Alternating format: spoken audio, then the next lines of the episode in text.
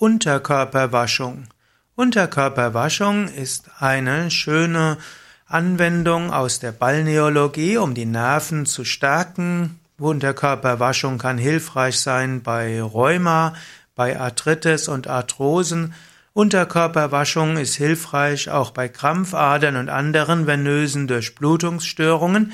Unterkörperwaschung ist auch eine gute Beruhigung und Einschlafhilfe.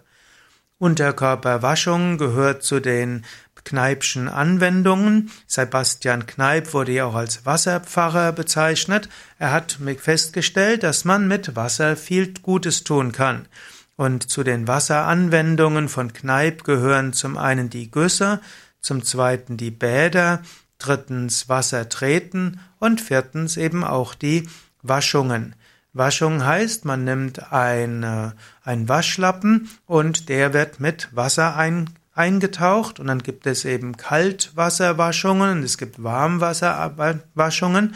Bei Sebastian Kneip sind es eher die Kaltwaschungen. Man nimmt also einen, Wasser, einen Waschlappen und gibt ihn in kaltes Wasser hinein und bei der Unterkörperwaschung beginnt man am rechten Bein, also am Fuß, man geht erst von außen und drei bis viermal geht man immer hoch und runter, dass es auch einen kleinen Massageeffekt gibt.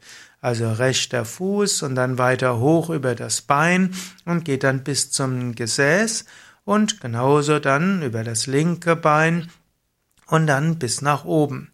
Normalerweise bei Kneipp gibt es die Unterkörperwaschung, die zügig sein soll. Das Ganze sollte ungefähr eine Minute dauern, nicht länger.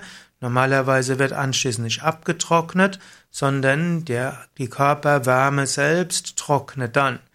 Man kann das zum Beispiel eine halbe Stunde vor der normalen Nachtruhe machen oder man kann sich auch sofort anziehen und bewegen. Die Unterkörperwaschung gilt als eine milde Form der Kneiptherapie und sie ist auch für Kinder geeignet.